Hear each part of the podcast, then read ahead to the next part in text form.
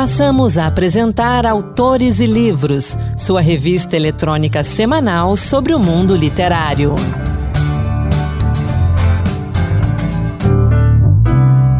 Olá pessoal, sou Anderson Mendanha e esse é o Autores e Livros. Hoje teremos muitos lançamentos e muitas dicas de leitura para você. Vamos juntos! A Biblioteca do Senado Federal lançou o décimo volume da coleção Escritoras do Brasil, Cantigas das Crianças e do Povo e Danças Populares. O livro reúne 77 cantigas oriundas da cultura popular brasileira. Minha mãe escola, aprender o beabá, minha mestra me ensinou. Como pode viver o peixe? Terezinha de Jesus e Minha Mãe são cantigas populares cantadas de geração em geração e que até hoje encantam não só as crianças, como também adultos de todas as idades. Essas cantigas fazem parte da nossa cultura e a Biblioteca do Senado Federal promove um resgate dessa tradição com o lançamento do mais novo volume da coleção Escritoras do Brasil, Cantiga das Crianças e do Povo e Danças Populares. A obra traz 77 cantigas infantis reunidas por Alexina de Magalhães Pinto, como explica André de Alcântara, administrador da Biblioteca Digital do Senado. Ela ia é, coletando reunindo músicas do folclore brasileiro que, que eram cantadas em diversos estados do, do da região centro-oeste e da região é, sudeste do Brasil, em vários estados, ia de cidade em cidade coletando esse material para publicar e usar como uma divulgação do, do folclore nacional, mas também como um recurso de educação para as crianças. Além das letras das cantigas e das partituras atualizadas de cada canção, a obra traz também uma novidade um QR Code que permite ao leitor escutar as melodias. Então a gente teve a ideia de produzir uma versão em áudio de cada partitura e a gente colocou um QR Code para cada uma, que a pessoa pode pegar o celular, apontar para a página e a pessoa pode ouvir no mesmo momento que está acompanhando a letra ali, ela pode ouvir essa melodia do jeito que a Alexina coletou. Isso é maravilhoso. Cantigas das Crianças e do Povo e Danças Populares, de Alexina de Magalhães Pinto, está disponível para download gratuito na Biblioteca Digital do Senado Federal, senado.leg.br barra biblioteca. Na Livraria do Senado, em livraria.senado.leg.br, a versão impressa sai a preço de custo com frete grátis. Esse livro está maravilhoso, uma produção muito bem caprichada da equipe da Biblioteca do Senado e com um padrão de qualidade de sempre da Livraria do Senado. É uma obra indispensável para quem trabalha com educação infantil, para os pais e para quem gosta de conhecer a nossa cultura e o nosso folclore. Vamos escutar mais um trechinho do Coral do Senado interpretando agora a cantiga Bitu. Vem cá, Bitu, vem cá, Bitu, vem cá, vem cá, vem cá. Não vou lá, não vou lá, não vou lá, tenho medo de apanhar. Vem cá, Bitu, vem cá, vem cá. Não vou lá, não vou lá, não vou lá, tenho medo de apanhar. Até onde podemos superar os nossos próprios limites? Quando a vida passa por um processo de escolha entre viver ou morrer? Quais são as decisões que precisam ser enfrentadas? Venci a obesidade e agora é o novo livro da editora Escreva, que apresenta reflexões sobre uma das doenças que mais atinge pessoas no Brasil e no mundo. Venci a obesidade e agora é uma autobiografia sobre a história de Uda Rod, que emagreceu mais de 62 quilos nos últimos 13 anos e conta toda a sua jornada de emagrecimento uma trajetória de mais de duas décadas, lutando contra a balança, o guarda-roupa e até mesmo os dilemas sociais.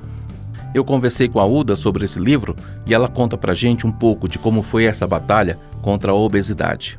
A obesidade é uma guerra. São mais de 96 milhões de pessoas que estão acima do peso, com sobrepeso, obesidade mórbida, e a consequência disso não é só ter um excesso de gordura visceral, é você ter problemas de saúde, é quando a obesidade, ela pode até matar. E foi isso que aconteceu com um amigo meu. E ele foi o meu motivo de emagrecimento. Por que, que eu tive o objetivo de escrever esse livro? Porque eu vim de uma geração que não foi desse modelo atual, que hoje a gente tem shoppings que têm vestimentas adequadas para as pessoas obesas, calçados, assentos há 20 anos, que foi o período que eu fui obesa, você não tinha absolutamente quase nada. Roupas, você tinha que ter uma costureira para poder fazer. Então, a, o dano foi muito grande. Duas coisas que eu desconheço da minha juventude é cinema e avião. Eu vim conhecer isso, viajar pela primeira vez em 2012, porque simplesmente não tinha um assento especial, não tinha uma legislação, outra, outro constrangimento que também passava a época, que agora já existe uma lei, que foi a lei dos assentos para pessoas uhum. obesas. Dos básicos que eu mais notei assim, é porque sempre que você olha para uma pessoa que está acima do peso, você julga que é a comida. E nem sempre os fatores são de um contexto de má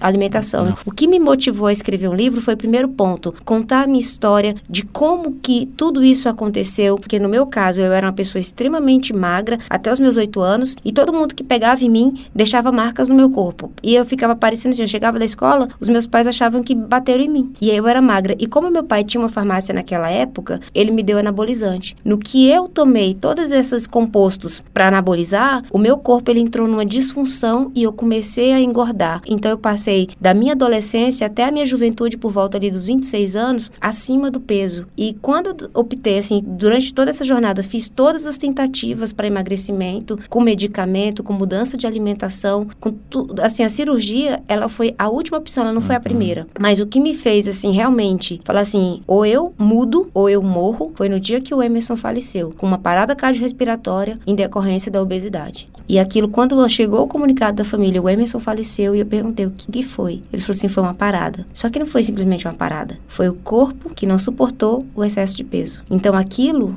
me fez mudar. A partir daquela, daquela dor, eu falei assim: opa, eu sou a próxima. Depois que eu superei o luto, eu falei, agora eu vou me cuidar. E aí eu fui buscar o que, que tinha de novidades na, no Brasil naquela época para a gente poder emagrecer. Que foi na época que, quando eu fiz a cirurgia bariátrica, ela ainda estava em fase de pesquisa clínica. Mas algumas pessoas já tinham feito e tinham tido sucesso. E aí foi quando eu decidi, falei assim, não, eu vou tentar fazer. Fiz todos os procedimentos, que também não é simples. Você tem que passar por avaliação, precisa preencher todos os requisitos.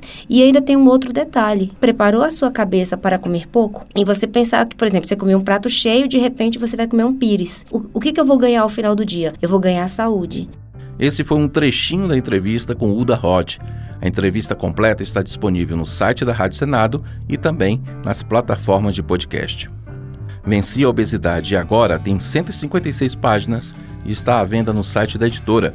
Escreva livros.com.br.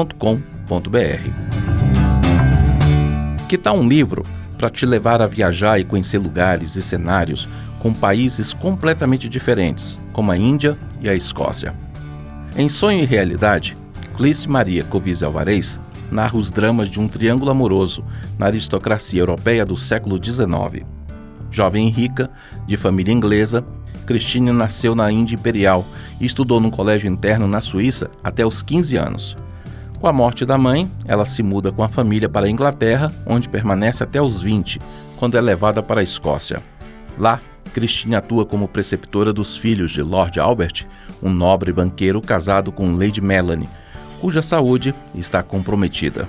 Na Escócia, a garota se torna o centro das atenções, especialmente de duas pessoas: o próprio Lord Albert e Christopher, o maestro que ensina piano à filha do banqueiro. Sonho e realidade, primeiro volume da trilogia Vida Continua, nos traz uma história intensa que aborda os encontros do destino em contraponto aos valores aristocratas da efervescente Europa do século XIX. O livro está disponível tanto na Amazon quanto no site da editora, editoraviseu.com.br. Eu destaco agora um livro que resgata um dos momentos mais sombrios da história do Brasil, a tragédia do Hospital Colônia de Barbacena, o maior manicômio do país, onde pelo menos 60 mil pessoas perderam a vida em quase nove décadas de funcionamento. Entre ficção e fatos históricos, Evandro Alésio retrata o caso de uma internação no manicômio brasileiro que foi comparado aos campos de concentração nazistas. A história se passa entre os anos de 1975 e 1979. Júlia é a filha do fazendeiro mais rico de uma pequena cidade do interior de Minas e é atormentada por sonhos com trens nazistas. Ela começa a namorar um jovem camponês quando é surpreendida por uma gravidez indesejada. Então, em nome de uma suposta preservação da honra da família, seu pai a interna no manicômio. A história se assemelha à de muitos pacientes do Hospital Colônia. Estima-se que 70% das pessoas internadas não tinham doenças mentais. A maioria era composta por excluídos da sociedade, os chamados calos sociais, como pessoas em situação de rua, andarilhos e alcoólatras, além de mães solteiras, idosos e pessoas com deficiência. As péssimas condições de tratamento estavam entre as principais causas de óbitos. Resultado de 16 anos de escrita, entrevistas com a comunidade de psiquiatria e mais de 10 mil horas de dedicação, A Menina e o Trem é um romance para leitores conhecerem de perto uma das maiores tragédias do país. O livro está disponível no programa Kindle Unlimited da Amazon. A edição impressa de A Menina e o Trem você encontra no site da editora loja.wiclap.com. Mudando de gênero, eu indico agora um thriller que nos leva a uma investigação angustiante que envolve ritual de embalsamento de corpos. O corpo de uma mulher jovem é encontrado completamente nu, sem vestígios de sangue, pelos e cabelos, próximo ao clube de campo de Nova Esperança. Este poderia ser apenas mais um caso de assassinato na carreira do inspetor Farias. Mas a paz que aquela pequena cidade lhe proporcionava há alguns anos se tornaria agora um verdadeiro caos. É com este crime brutal que o leitor é apresentado ao misterioso enredo de Os Crimes de Nova Esperança, de Ricardo Fonseca, publicado pela Citadel Grupo Editorial. Com muito ritmo, Os Crimes de Nova Esperança é um romance que segura a atenção do leitor ao longo de todo o livro. Uma excelente pedida para quem gosta do gênero. Eu abro esse bloco destacando o mais recente livro de Jacques Fuchs, destinado a apaixonados pela leitura de todas as idades, as fábulas do fabuloso fabulista Joãozito explora as paixões, as lutas, as guerras, os medos, as angústias, as palavras e a vida do autor, Joãozito Guimarães Rosa, e do seu mais célebre narrador, Riobaldo Tatarana, jagunço encantado pelo sertão. Nesta biografia ficcional ou ficção biográfica, há espaços para o real da ação para a fábula da criação e para o amor da devoção. Um livro que também promete transformar olhares e acalorar os corações dos leitores. Eu deixo o próprio Jacques Fuchs falar mais dessa obra. Olá pessoal, eu sou Jacques Fuchs, escritor, autor de 14 livros e vencedor do Prêmio São Paulo. E eu acabo de publicar As Fábulas do fabuloso fabulista Joãozito. Esse livro aqui é um livro super querido e precioso para mim, porque foi, enfim, foram muitos anos de pesquisa, é, buscando escrever sobre essa paixão que é o Grande Sertão Veredas. Então esse livro aqui é uma biografia ficcional, uma ficção biográfica sobre Joãozito Riobaldo. É, Joãozito, João Guimarães Rosa, e Riobaldo, esse grande e super interessante personagem do Grande Sertão Veredas, então esse livro percorre os caminhos, as veredas, as histórias, tanto do Joãozito quanto do Riobaldo. Então, as vidas ficcionais e biográficas dos dois se casam e se encontram na escrita do Grande Sertão Veredas.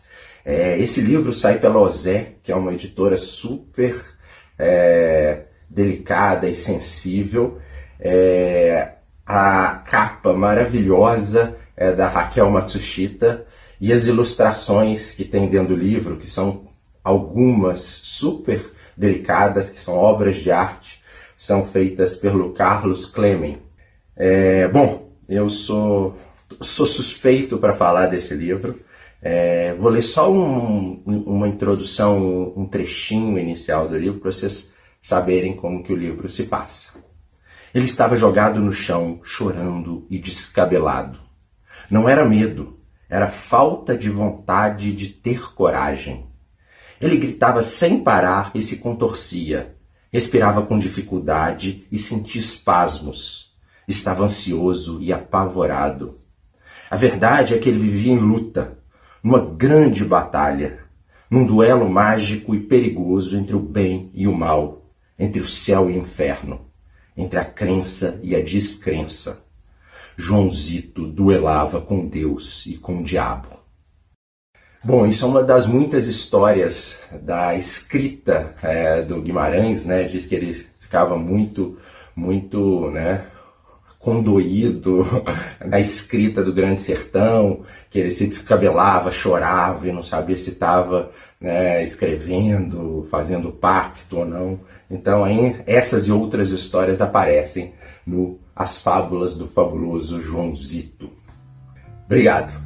Você encontra As Fábulas do Fabuloso Fabulista João Zito, de Jacques Fuchs, publicado pela editora Osé, nas livrarias e também nos portais da internet. Minha dica agora é um livro que é um testemunho sobre superação e de como transpor barreiras físicas e psicológicas que a vida nos oferece. Em Correndo Além da Zona da Morte, publicado pela editora Pandorga, o médico do esporte e triatleta Fabrício Cavalcante Frauzino descreve seu dilema ao enfrentar uma prova extremamente desafiadora, ao mesmo tempo em que vivencia o luto para honrar a memória de um amigo. O autor comenta esse livro para gente. Sou Fabrício Cavalcante Frauzino, sou médico de família e comunidade e também médico do exercício no esporte. Uma das minhas grandes paixões é a literatura e a corrida. Às vezes eu uso a corrida como um, um exercício que vai além do fortalecimento corporal, trabalho corporal. Eu uso a corrida como um trabalho mental e às vezes até espiritual. Alguns colegas dizem que eu uso como se fosse uma droga. Pode ser. Tanto é que um dos fatores que me levou a, a desenvolver o livro foi essa correlação entre a prescrição do exercício físico, usando a corrida, para o apoio no tratamento de saúde mental e às vezes até espiritual para alguns. Correr nos bolsões verdes, que eu comento lá no livro, para mim traz grandes benefícios, boas sensações, melhoria no seu bem-estar. E quando a gente fala do luto, dessa perda, dessa dor que a gente sente, usei a corrida para trazer isso para mim, essa experiência. E quando eu comecei a usar para outras pessoas, eu vi que realmente trazia benefício, mas não só para o luto, para outros problemas que a gente estava encontrando. O luto ele não é uma doença, o luto ele deve ser vivenciado. Né? Então a gente aproveitava esse momento usando as atividades para poder ver se realmente ajudava ou não, e muitas das pessoas disseram que, que sim, que ajudava.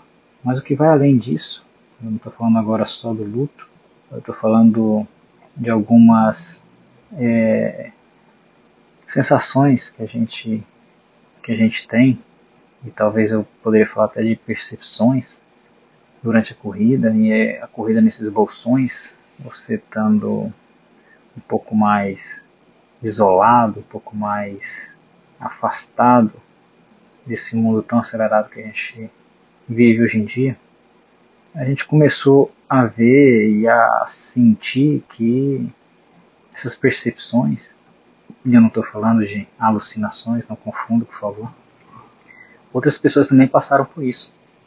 Então seria muito interessante quando a gente vê pessoas que passam por algumas situações, pode ser por um estresse, por exemplo, elas começam a usar a corrida não como uma válvula de escape, um tratamento em si, ela, ela começa a ver o mundo com outros olhos e ver que isso, no seu autoconhecimento, no seu desenvolvimento, na sua evolução, isso pode trazer as melhorias que a gente, que a gente quer. A gente chama isso de prescrição não medicamentosa, nesse caso a prescrição do exercício físico. E por que fazer isso? Por que usar o exercício físico, sendo que existe medicamentos? Pode fazer a combinação dos dois, mas a gente pode iniciar com essa prescrição, ver como são as respostas e daí a gente reavaliar se realmente precisa ou não entrar com medicação. Mas eu vou, eu vou além. Quando eu falo correr além da zona da morte, é a gente lidar com esses limiares, esses limiares de dor, esses limiares de percepções em que você usa isso a seu favor e através desse momento você sair melhor e mais, talvez a palavra um pouco clichê, resiliente, mais fortalecido desse, desse sofrimento. É uma das indicações que a gente faz.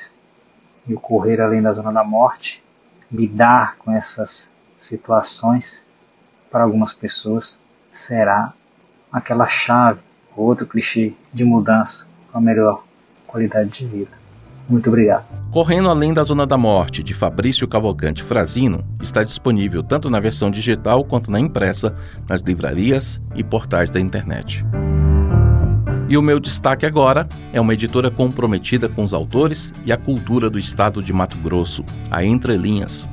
Maria Tereza Carrion Carracedo, editora da Entrelinhas, nos fala um pouco do trabalho que realizam. A editora Entrelinhas, ela nasceu em 1993 aqui em Cuiabá, Mato Grosso. E desde então, na verdade, ela nasceu como uma empresa é, editorial prestadora de serviços institucionais. Mas desde o início, o nosso desejo era a publicação de obras literárias matogrossenses, né? A uhum. publicação é, da arte, cultura, ciências sociais aqui de Mato Grosso, mas sempre abarcando os autores locais, os artistas locais, porque a gente entende que existem muitas editoras atuando é, nos diversos estados brasileiros, e Mato Grosso precisava é, fazer a divulgação desse seu conteúdo é, conteúdo produzido aqui pela, pelos autores locais, pelos artistas, pelos ilustradores, enfim.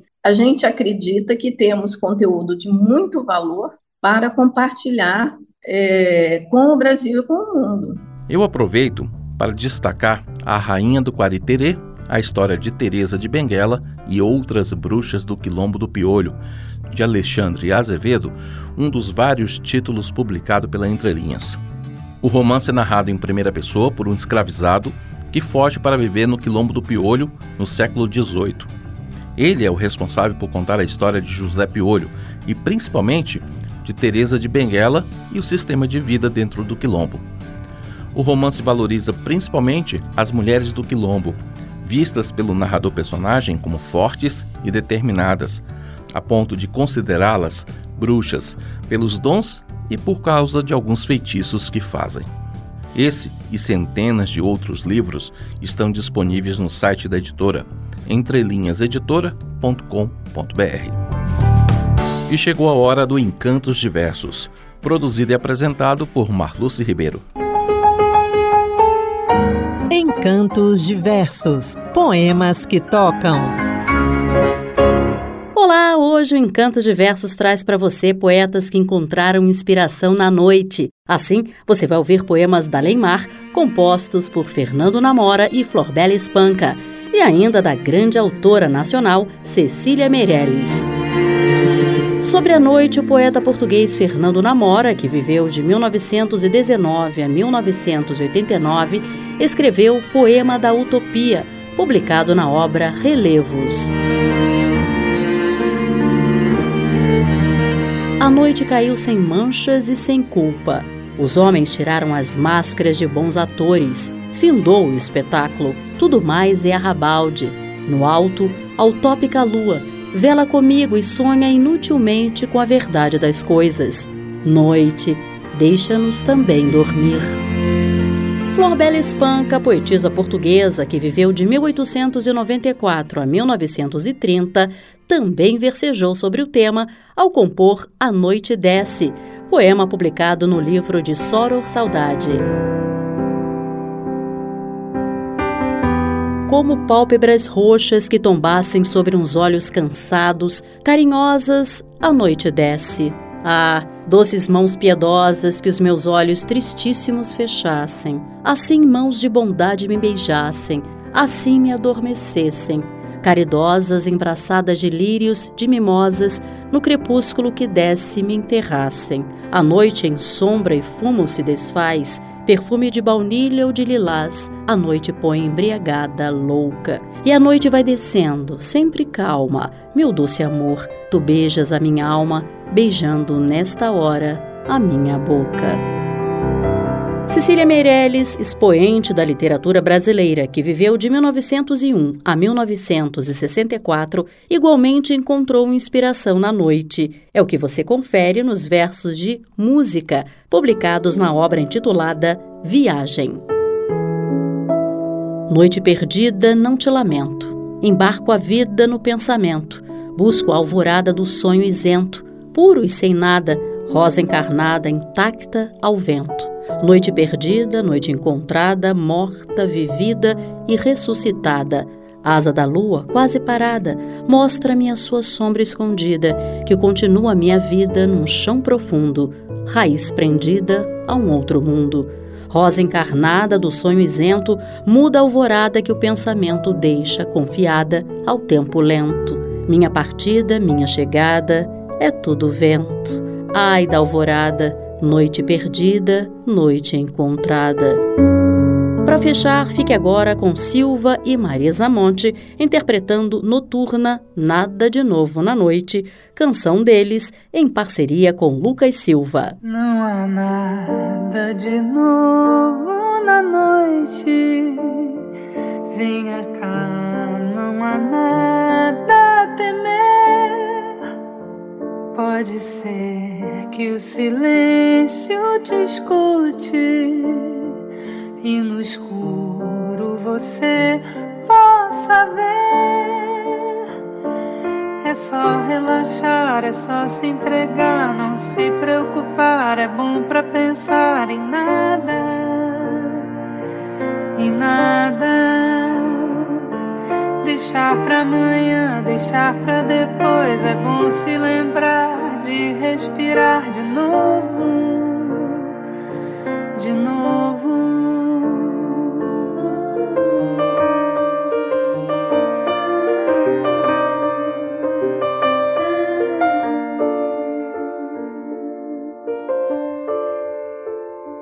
Não há nada de novo na noite. Não há nada a temer. Pode ser que o silêncio te escute e no escuro você possa ver. É só relaxar, é só se entregar, não se preocupar. É bom pra pensar em nada, em nada. Deixar pra amanhã, deixar pra depois. É bom se lembrar de respirar de novo. E com a poesia do Encantos Diversos, o Autores e Livros vai ficando por aqui. Sou Anderson Mendanha e o programa de hoje teve produção de Ana Beatriz Santos e Rita Zumba, com trabalhos técnicos de Antônio Carlos Soares. Até a semana que vem. Boa leitura. Acabamos de apresentar Autores e Livros, sua revista eletrônica sobre o mundo literário.